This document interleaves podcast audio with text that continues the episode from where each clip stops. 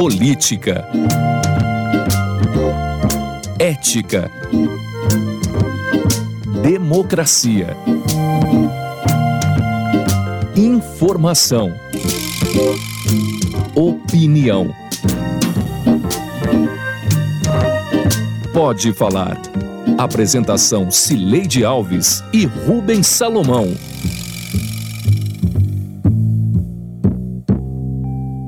Oi, gente.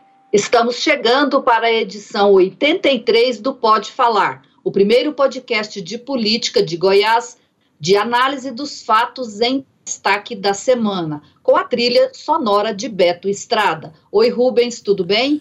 Oi, Sileide, tudo bem? Abraço para você à distância. Já estamos tendo de nos acostumar com essa distância. O que eu mais faço na vida é ligar para a agora que ela está trabalhando de casa. Mas vamos que vamos, mais uma edição do Pode Falar.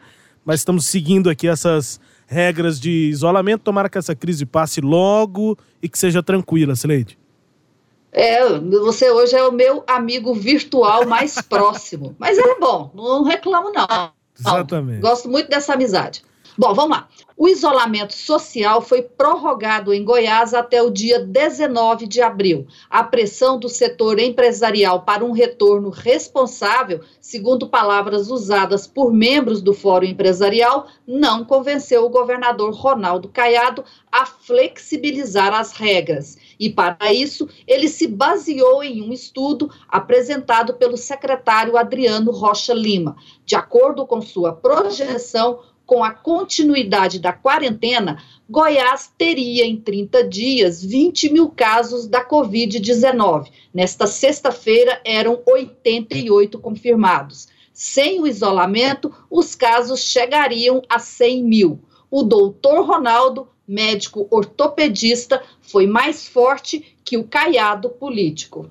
O governador é, é, é, é médico, né? Nessa hora ele pensa com cabeça de médico, e agora precisa pensar com a cabeça do, de governador geral, quer dizer, tanto, uma, tanto um lado como o outro. É, a manutenção da vida para nós é importantíssimo. O problema é que, como a gente conhece o comércio, conhece a indústria, é, o que, que nós estamos vendo é que as pessoas vão é, começar a, a, a precisar sobreviver. Eu não quero discussão. É, vocês terem uma ideia, é, o prazo de filiação partidária organizada hoje encerra amanhã. Eu fiz uma reunião partidária, fiz uma reunião. Tem cabeça, tem, tem, tem entender para organizar uma coisa. Bom, esses que a gente acabou de ouvir foram o governador Ronaldo Caiado e Sandro Mabel. Essa fala do Sandro Mabel foi numa entrevista aqui na Rádio Sagres nesta semana e a fala do governador foi na coletiva que ele concedeu nesta sexta-feira. Rubens, é, o governador, é, com espírito de político, não prevaleceu como Sandro Mabel gostaria. E na entrevista coletiva que o Sandro concedeu logo depois desta fala do governador, ele demonstrou que estava muito frustrado, né? Aliás, ele chegou a usar essa expressão aí, frustração. O que, que prevaleceu, na sua opinião, do Ronaldo Caiado? É, sem dúvida prevaleceu essa visão é, como médico. É, e, e, e, assim, Sileide, eu até entendo que o, o, Sandro Mabel e outras pessoas possam entender que o Caiado está é, tomando uma medida política, é, principalmente nessa man, manutenção de uma contraposição dele, Caiado, em relação ao presidente Jair Bolsonaro. Mas, é, é, eu, na minha visão, é muita forçação de barra achar que o Caiado está pensando como político, porque, e nós temos comentado isso, é como se a classe médica tivesse então sendo política, como se o ministro da Saúde estivesse sendo é, político. A OMS, Organização Mundial da Saúde, está fazendo política, meu Deus, diga, veja lá, a OMS fazendo política partidária aqui dentro do Brasil, né, se, se gastando a, a, esse trabalho. Então, não dá, não dá. Há um, há um alinhamento mundial para esse tipo de ação e o Mabel tem dado algumas declarações que têm sido polêmicas. Nessa mesma entrevista aqui a Sagres, da qual nós ouvimos um trecho aqui, é, saiu uma declaração que causou uma, uma, repercussão nas redes sociais até de políticos. O, o Mabel falou na entrevista aqui, é, Sileide, que Não adianta sair dessa pandemia com um dos menores números de coronavírus do país e, ao mesmo tempo, ser um dos maiores afetados em termos econômicos. E aí, numa fala como essa, ele está exatamente equiparando a, a, a tentativa de é, reduzir as vítimas fatais e o número de casos com esse, esse impacto econômico que é inegável, que vai acontecer. Mas a, o alinhamento mundial que eu citei é exatamente para tentar preservar vidas é, e também orientando no sentido de que ações governamentais têm de manter a economia sobrevivendo. A palavra é essa, é sobrevivência. E aí repercutiu nas redes sociais, por exemplo, o hoje caiadista, né, seria de Romário Policarpo, presidente da Câmara Municipal, é, pegou essa fala aqui no post que a Sagres fez, Sagres fez no Instagram com essa frase de, de Sandro Mabel, e aí o, o Romário Policarpo é, postou essa frase e colocou a própria frase dele mesmo, do Policarpo. Disse o seguinte, abre aspas, cala a boca, por favor, gosto demais de você, Sandro, mas enfia a boca debaixo do braço. Fecha aspas. para uma resposta meio rasteira, é. né? Rasteira, assim, do, do Romário é. Policarpo. Mas eu digo, eu tô usando isso aqui para dizer que as, as posições do Mabel são muito questionáveis, Sileide. É, ele está tá sendo muito mais político do que tudo, né, na defesa aí das medidas econômicas, ele, da, da, da, da, da atividade econômica. Ele está seguindo muito o caminho aí a, a, do presidente Jair Bolsonaro. E quando a gente vê o decreto, a gente até entende a ira dele, né? Porque o decreto ele flexibilizou para o comércio, é, especialmente aí para as feiras e também autopeças e, e, e restaurantes em, em, rodovias e não flexibilizou nada para a indústria. E aí, Rubens, o governador, ele além de estar tá perseguindo essa postura do médico, né, desde que começou a pandemia, ele tem falado muito dessa forma, a gente tem que observar que ele tem um ganho político com isso. O, hoje, nessa sexta-feira que a gente está gravando o nosso podcast, o Datafolha é, publicou uma pesquisa em que mostra que a popularidade dos governadores cresceu. Ela já estava alta, bem acima da popularidade do presidente Jair Bolsonaro, na pesquisa que tinha sido realizada na semana passada, e agora a popularidade dos governadores cresceu e a impopularidade do presidente da República caiu. Então, é, o governador ele ainda tem esse respaldo aí que é dar esse respaldo político. E ele está muito preocupado, e aí é, é, é, claro que ele, como médico, tem uma noção maior do que, que, do que, que isso significa, é com as consequências de, de o aumento acelerado no número de casos na rede de saúde. Eu conversei com o, o prefeito de Águas Lindas nessa semana, e ele me fez um relato que me deixou muito impressionado. A gente até sabe disso, mas a gente não, não esquece, né, ou não entende a dimensão.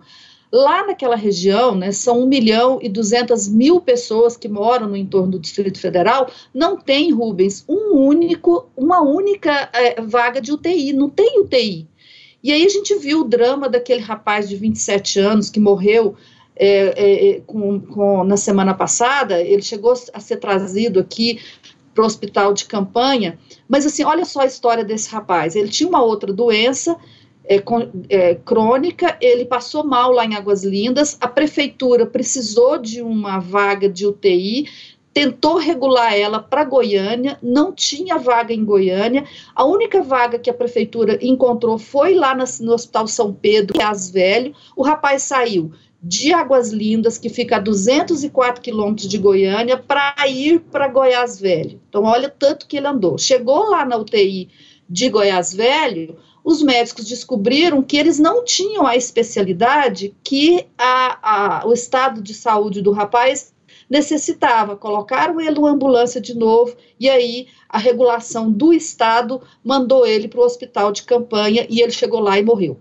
É uma história muito triste, é claro que talvez esse rapaz poderia ter morrido, porque o caso dele nem foi de Covid-19, mas eu, isso é importante para a gente perceber o que, que representa é, um monte de pessoas doentes chegando na porta dos hospitais e precisando de unidades de terapia intensiva. É, sem dúvida, essa questão estrutural é fundamental e o governador, na apresentação é, de sexta-feira, fez questão de salientar isso, né? Mostrou as curvas, é, o que pode ser um cenário é, goiano sem isolamento, que é o cenário atual, com esse isolamento que está sendo é, feito agora. É um cenário na linha verde, que mostrou o governador, não é a linha vermelha, nem a linha azul. A azul é a ideal, quando quase que não tem nem curva de infectados, né? Ser uma infecção muito lenta, num lockdown total, é, e a vermelha sem nenhum tipo de isolamento. E aí nós estamos nessa verde que dá essa, esse tempo para que a estrutura de, de saúde é, seja aumentada. Agora, é uma missão difícil, né, Celeste? Porque se, regiões como o entorno do Distrito Federal têm praticamente zero de estrutura de saúde, né? É, não tem nenhuma UTI, nenhuma, nem Lusiânia, nem. Sim, é o que eu te falei, 1 milhão e 200 mil é, pessoas e nenhuma vaga de UTI. E detalhe, a Brasília não, não aceita paciente do entorno, não regula paciente do entorno. Então, é Goiânia ou Goiânia. É. Ou então, como aconteceu nesse caso aí. E Goiânia não tem vaga. Né? Aí o governador até falou: o hospital de campanha aqui está com 70 vagas de UTI. Então não, não tem como receber todo mundo. Agora, o que houve, e o Sandro Mabel se agarrou a isso, o que houve nessa semana foi um desencontro aí entre a Secretaria de Saúde, é, que divulgou uma nota estendendo aí o, o, o, período de paralisação das aulas por 60 dias, depois teve de refazer essa nota técnica, e ao refazer a nota técnica, criou é, esse embaraço aí político para o governo e ao qual o Sandro se apegou dizendo que a nota técnica eh, não fazia restrição à abertura de vários segmentos. É, e, e a, quer dizer, ele usa isso para dizer que o governador foi mais é, duro do que a própria recomendação da secretaria. Mas não é bem assim, né, Rubens? A uhum. gente sabe que um decreto, ele, é, a, a, portaria lá, a nota técnica, ela só faz uma recomendação, ela não está decidindo nada. É, e na minha visão, a nota técnica não é, afirma que tais e tais segmentos têm de reabrir as portas. Ela, na minha visão, o, decreto está é, cantando a mesma música da nota técnica. Só que a nota técnica, é, ela cita algumas é, exceções, alguns setores é, e não cita vários. Aí abre essa interpretação de que, por não citar, esses não citados podem voltar a trabalhar. Não é o caso, o decreto já está definindo, está bem claro que fica tudo fechado como está. É, basicamente o isolamento continua. O Sireide, só, só antes. É, do... Sim, sim, diga, diga, diga. Não, eu só ia falar o seguinte, é, e também é uma ilusão achar que abriria as empresas agora semana que entra e, e, tudo voltaria a ser como antes, né?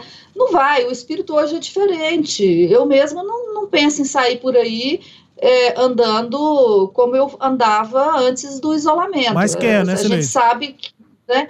Gostaria, mas não é o que eu vou fazer. Acho que as é. pessoas estão conscientes disso, Rubens. Pois é. é. Sileide, só aqui, pelo menos da minha parte, encerrando esse tema, é, para mim, pelo que eu vi nessa semana, acho importante falar sobre isso aqui no podcast, não falei em outros momentos. É, uma questão, uma primeira é um combate à fake news. E uma outra é uma condenação que eu faço aqui, uma censura, digamos, a, a uma postura que beira a, des, a desonestidade intelectual. A fake news é que eu vi nessa semana aí, é, pessoal dizendo o seguinte: áudios de WhatsApp, essas fake news a gente sabe como é que elas uh, se propagam. Gente dizendo assim: olha, eu tô aqui no Hugo, Aí aqui no Hugo não tem caso de coronavírus, tá tudo tranquilo aqui. Inclusive o movimento caiu, porque não tem ninguém saindo na rua, não tem acidente, não tem problema. Então aqui no Hugo tá tranquilo. Esse negócio de caos na saúde é balela. Gente, não é assim que funciona e o trabalho de isolamento é exatamente para não sobrecarregar o sistema de saúde. Isso é fake pra não news. Ter caos. É, e aí os casos de coronavírus não tem que ir pro Hugo mesmo, não. Se tiver caso de coronavírus, é porque o caos chegou.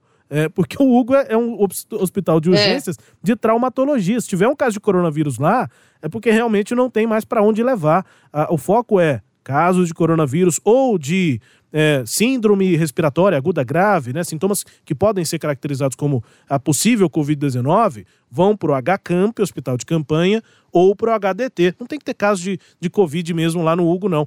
E a desonestidade intelectual, Seredia, que você citou, mais uma vez, ei, essa Seredia sempre fala disso, essa Seredia é terrível.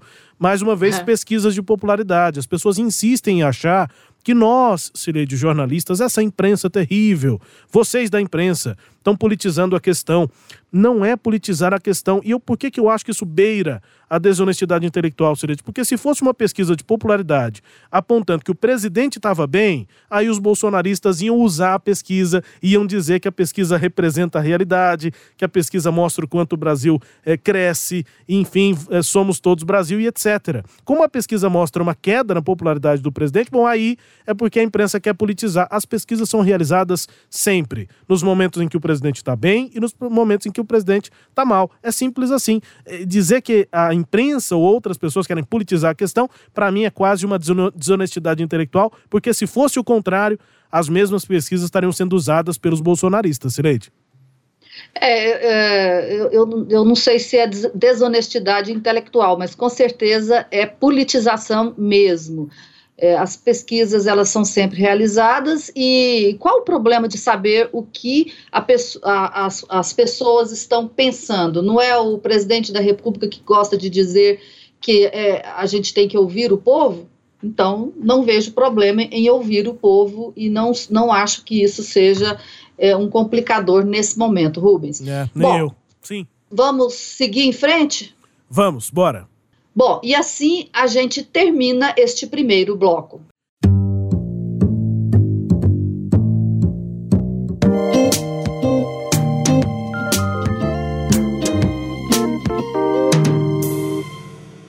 O segundo tema deste episódio são as eleições municipais. Neste sábado, dia 4, terminou o prazo de seis meses antes das eleições para transferência do domicílio eleitoral e filiação de candidatos.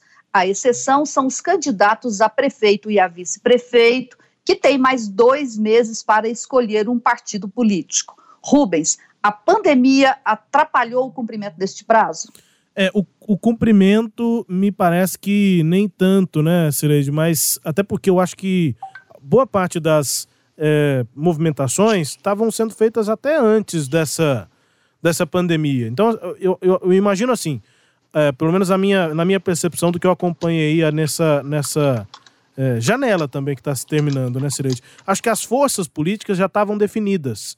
É, os partidos já estavam com um caminho meio trilhado antes da, da pandemia, do isolamento social e da inviabilidade de reuniões é, presenciais. É, se você fizesse exercício comigo aqui de memória, Cireide, a gente não tinha assim reuniões comuns, muitas reuniões, é, porque é, com, com os partidos. Claro, elas se intensificariam à medida que o prazo fosse chegando perto do fim, é, mas acho que as forças já estavam definidas. O MDB de um lado, o DEM do governador Ronaldo Caiado tentando se fortalecer do outro, muitos e muitos partidos médios e pequenos que não querem ter vereadores nos seus quadros, nas suas chapas para a eleição desse ano. Então, eu acho que para muitos dos vereadores e dos pré-candidatos para essa eleição municipal, a, as as regras é que estavam ainda pegando, eles estavam com dificuldade para fazer as contas, mas essa opção por partido não estava dependendo tanto de, de relacionamento assim. É, pessoal, pessoal né? ou, ou, presencial, presencial. físico. É, conversar fisicamente com o presidente de nenhum partido não faria diferença para um, um pré-candidato, uma liderança regional ou para um vereador. Pelo menos é a minha visão, Silete. É, parece que prejudicou mais para o governador Ronaldo Caiado, né? Porque o, o DEM tem uma característica que é ser ele, ele governador centralizar todas as decisões do partido. Como ele está muito envolvido aí com as ações do coronavírus, restou a ele pouco tempo para as articulações. Inclusive, é, era a intenção dele formar uma bancada grande na Câmara de Goiânia e está terminando com uma bancada bem minguada, né? Não, não, não, é isso? Assim, não tem muita gente, não tem muito vereador, como se pretendia que tivesse, até o Romário Policarpo chegou a ser convidado, estava avaliando do, ir para o DEM, não vai mais, e eu considero um pouco também é, o fato de o governador não, não ter se dedicado mais. É, fora, mas fora é, não, mas o, só sobre isso, Eleide, o trabalho de arregimentação de base, aí sim precisa de contato pessoal, né? Não, mas nem tanto. Eu conversei com dois presidentes de partidos e um deles brincou comigo assim: ah, eu achei até bom, porque eu fiquei trabalhando em home office, é, resolvi tudo aqui por telefone e computador, e aí evitou aquela coisa de leilão, né? Todo, a sim, gente sabe que nessa sim. época do ano tem leilão, né? É. Mas como não, não dá mais para você visitar ir num lugar e em outro, as coisas ficaram mais, digamos, enxutas. O processo ficou enxuto. É, um, esse foi um presidente de partido que, que me relatou. Um outro presidente do partido me disse o seguinte, que também não, não, não prejudicou, porque a, eles fizeram filiação pela internet e o, o, trabalho, o trabalho de atração e motivação fizeram por telefone.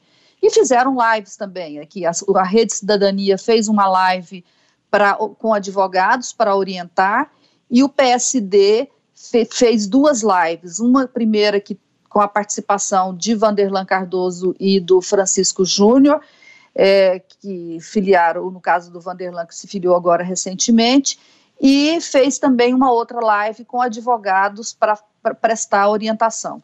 Então, assim, cumpriram os prazos, as filiações que tinham que ocorrer ocorreram, foram feitas. É, Goiânia, inclusive, né, Rubens, além do, do, da transferência de domicílio do Paulo Ortegal, que é secretário de governo, é, houve definições na Câmara. É. O, o MDB tinha três vereadores, perdeu um, que é o Wellington Peixoto, que vai para o DEM, mas manteve lá André Azeredo, Clécio Alves e se filiaram ao MDB, o Anselmo Pereira, que deixou o PSDB.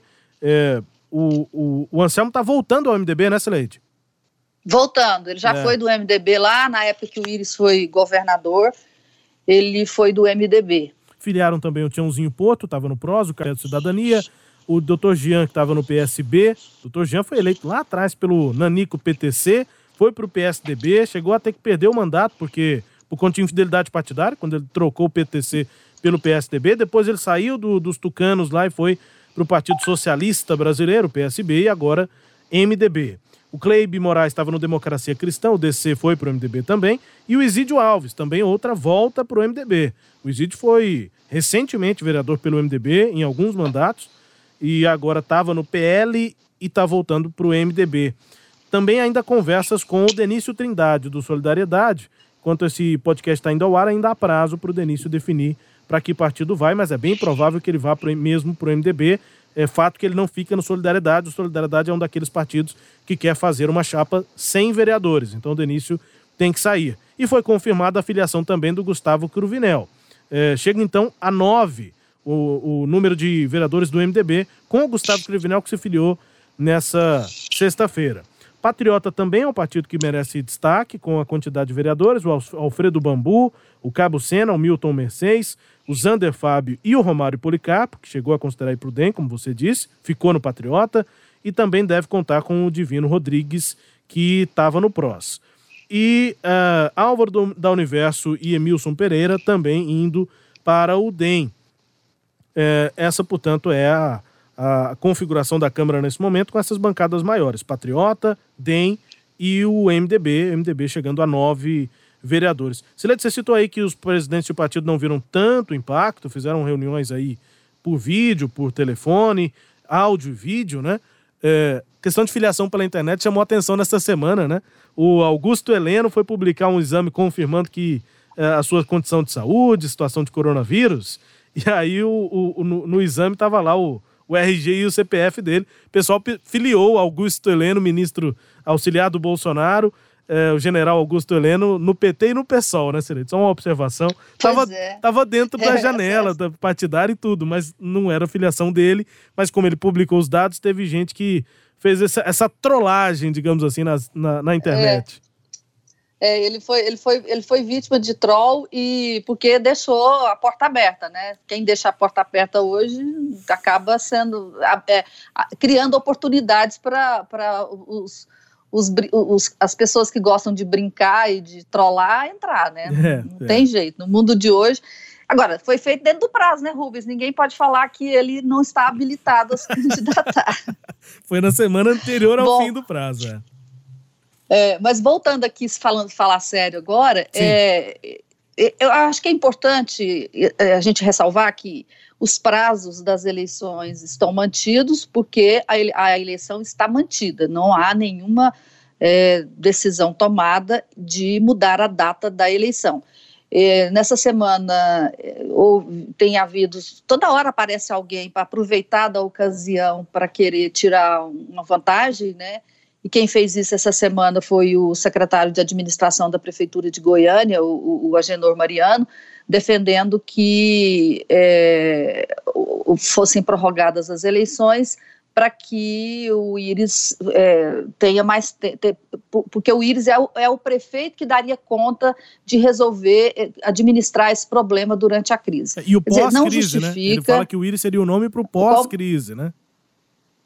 É, para crise e pós-crise, né? É. Então, que você adia aí, que o Íris continua. Quer dizer, nada justifica, eu acho até que a tendência é adiar a realização das eleições, já estão falando em dezembro, no mês de dezembro, e pelo que eu estou vendo aí, é, as atividades vão se estender mesmo para dezembro por conta do, do, desse, dessa, desse, dessas quarentenas de agora, as aulas devem se estender, então muita coisa, muita gente que, que antecipou férias vai trabalhar em dezembro, então eu acho que dezembro vai ser um, um, mês atípico, um mês de mais atividades do que costuma ser normalmente.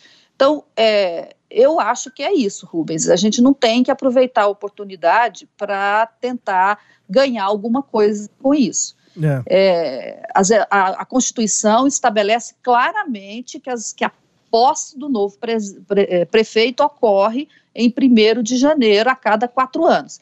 E até bom, foi bom, estou é, lembrando aqui, que ontem o ministro Luiz é, Barroso ele deu também essa declaração. Ele falou sobre isso, que a tendência é que as eleições ocorram em dezembro, e falou que, olha, adiamento é vai contra a é inconstitucional. Então, a gente está falando pouco de eleições aqui no, no, na, na, na, imprensa como um todo, os políticos, né, todo mundo envolvido com o, o coronavírus, as, e, e esse é necessário, está certo, tem que fazer, mas na hora certa, e a hora certa vai ser no final do ano, a gente cuida da eleição e, e fazemos a eleição. Não é hora de adiar, não é hora de arrumar uma desculpa para é, vantagens pessoais nesse processo. É.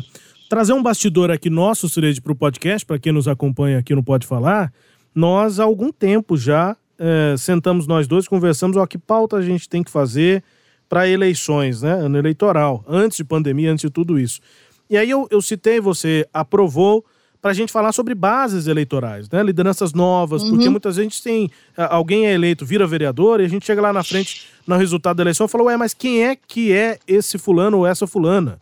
Então a gente tá tentando se, eh, nos aproximar da. Nós estávamos tentando nos aproximar das bases é, e, e, ver lideranças que estariam surgindo para essa eleição.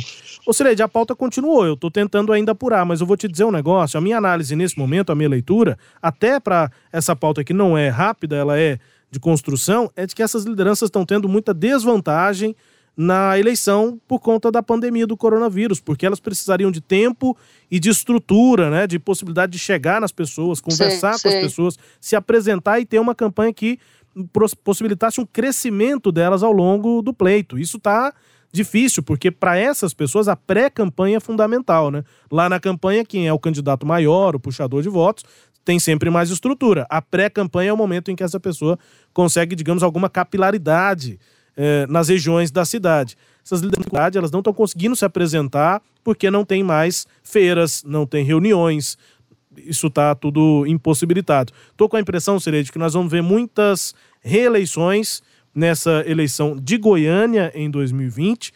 É, ao contrário do que a gente esperava, pelo menos eu esperava no início do ano e mesmo ao longo de 2019 porque a gente via que esse clima de mudança que levou à eleição de Ronaldo Caiado contra a hegemonia do PSDB em Goiás e a eleição de Jair Bolsonaro contra eh, estruturas eh, históricas da política eh, do século XX, PSDB, PT, Bolsonaro derrubou essas estruturas na eleição, eu estava na expectativa de que essa, esse clima de mudança também chegasse nas eleições municipais, né? Acho difícil, tô achando que esses políticos, vereadores mesmo, quem já foi vereador, quem já tem uma base mais consolidada, vai acabar é, é, conseguindo manter essa solidez, ou os ex-vereadores voltarem para a Câmara, ou os vereadores atuais continuarem por lá. Tô achando que é por aí, Sileide. Ou uma terceira hipótese. ah. é, lideranças que conseguiram construir uma, uma estrutura de uma campanha virtual.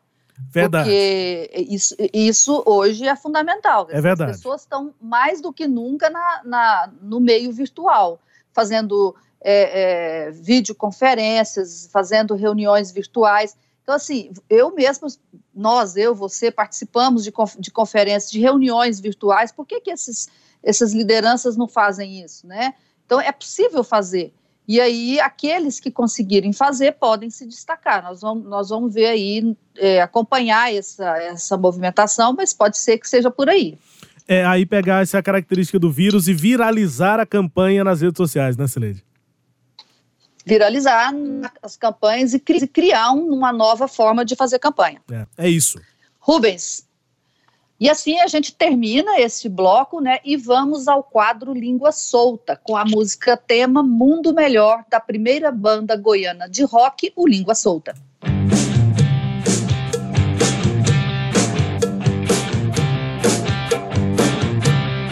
O decreto de isolamento vai todo mundo para dentro da sua casa. Isolamento é para estar dentro de casa, não é nas calçadas, não. As coisas tá sérias. Então só estou dizendo isso aqui para depois, quando começar a mortandade de gente, não vim querer culpar prefeito A, prefeito B, vereador, governador, não. Cada cara tem que fazer a sua parte. Chegou, pelo que eu já percebi, uma hora que a sua paciência acabou, né? Esgotou, esgotou, porque toda a cobrança tá vindo. Outra coisa, tem um, um, um filho de uma zégua aí que tá indo fazer visita, vai fazer visita na casa da sua mãe, porra. Não vai pra dentro de abrigo, não. Dentro de abrigo não é pra ir fazer visita, não, você vai levar contaminação lá pra dentro. Então, as coisas agora vai ser assim, vai ser no, no, no, no, no grito, na porrada, no spray de pimenta para as pessoas aprender. Será que o brasileiro quer ser diferente de todo mundo, não quer respeitar as coisas? Todos nós seremos contaminados, todos, é uma questão de tempo. Todos nós seremos contaminados. Uns apresentarão sintomas, outros terão agravamento, outros terão que ser internados no UTI e outros perderão a vida. Então tenham calma, tranquilidade que todos seremos contaminados e você que está preocupado também vai ser contaminado. ah, silente. São dois, é, dois língua línguas soltas aí. dose dupla. É, que coisa, hein? E são muito cômicos, meu Deus do céu. Quem são esses aí, Sileide? Bom, o primeiro língua solta é o prefeito de Trizidela do Vale, lá no interior do Maranhão. Se chama Fred Maia e é do MDB. E o segundo é o prefeito de Limeira, aqui em São Paulo, chama-se Mário Botion, do PSD. Agora, Rubens, além de, da graça, né, porque realmente é, é, é hilário, o que tem em comum esses prefeitos aí é a pressão que está ocorrendo direto nos prefeitos por conta do coronavírus. É, é, são eles que que recebe a pressão da população, dos empresários, né, do, da, da comunidade local, ou para abrir, ou para dar saúde. Quer dizer, as mesmas pessoas que vão lá pedir saúde, depois voltam para pedir para uh, manter o, o, comércio funcionando, vão pra, vai para a rua, as pessoas vão, vão para a rua. Então, então, assim, os prefeitos estão muito pressionados, e a gente viu isso aqui em Goiás, muitos prefeitos tentando liberar é, o, é, o, funcionamento do comércio, mas tem um caso que eu achei realmente muito interessante, que é o de Goianésia. Tivemos a informação de que se toda a sociedade, o cliente, o comerciante, o empregado, o prefeito, todo mundo, se todo mundo conseguir usar máscara, e essa máscara pode ser até uma máscara caseira, porque a gente sabe das dificuldades de encontrar máscara, é, é assim que nós vamos lutar é, contra o vírus. Então é uma, uma decisão que nós estamos tomando já Hoje é quarta-feira e a partir de segunda-feira a gente já vai iniciar um processo de abertura e aí já vamos estabelecer um protocolo em que Goianésia é, sai na frente. Pois é, Renato Castro, do MDB de Goianésia, não chega a ser uma língua solta não, Rubens, mas cometeu aí uma, no mínimo, um, uma impertinência, né, porque falar que, é, pode todo mundo andando de máscara tá seguro, não é uma informação correta não, hein, Rubens? Não, não é, não é, Sileide, porque é, o vírus não precisa simplesmente entrar no seu organismo e você ser infectado para que você seja um vetor desse vírus. Então, se você vai lá, é, anda e, e coleta, digamos, esse vírus no seu sapato, na sua mão, na própria máscara. O vírus pode ficar ali na máscara, você não vai ficar infectado. Mas aí chega em casa, tá na sua mão, tá no sapato, você vai e cozinha, por exemplo, o vírus com isso. Ou você come alguma coisa, ou você chega em casa e deixa o vírus no talher. Aí as possibilidades são inúmeras. A máscara é um, um, uma parte que pode ser importante nesse trabalho, mas não dá para ser só essa parte, não dá para achar que se as pessoas estiverem se movimentando normalmente, mas usando máscara, não vai haver disseminação do vírus. Vai haver disseminação do vírus, sim, ela pode ajudar a diminuir, mas não vai impedir, não vai ser a solução dos problemas, né, Celede? Senão era fácil, né? Por que, que ninguém fez, teve essa ideia brilhante e não saiu na frente de Goianésia? Então, o mundo todo podia ter feito isso e só Goianésia saiu na frente. Tava o mundo todo esperando nota... Goianésia sair na frente. Pois é. E tem uma nota técnica do Ministério da Saúde que Sim. sugere que o uso das máscaras caseiras é mais é, uma das intervenções a serem implementadas com as demais medidas que, que são recomendadas pelo Ministério da Saúde, quais sejam, que são distanciamento social, a etiqueta respiratória e a higienização das mãos, visando interromper o ciclo da Covid-19. Então, esta é a recomendação do Ministério da Saúde. E com, essa recomendação, Rubens, nós encerramos o nosso Pode Falar. É, amanhã, né, a gente, todo sábado, peraí, vou fazer de novo. Tá. A gente encerra o nosso Pode Falar, que está todo sábado na Sagres 730 a partir das, sete, das nove e meia da manhã e neste, neste horário em todos os tocadores de podcast. Tchau, Silende. Até a próxima edição, ainda à distância. Serei de lá, eu de cá. Tchau, Silende. Até. Tchau, Rubens. Até a próxima semana. Apresentamos Pode Falar com jornalistas Cileide Alves e Rubens Salomão.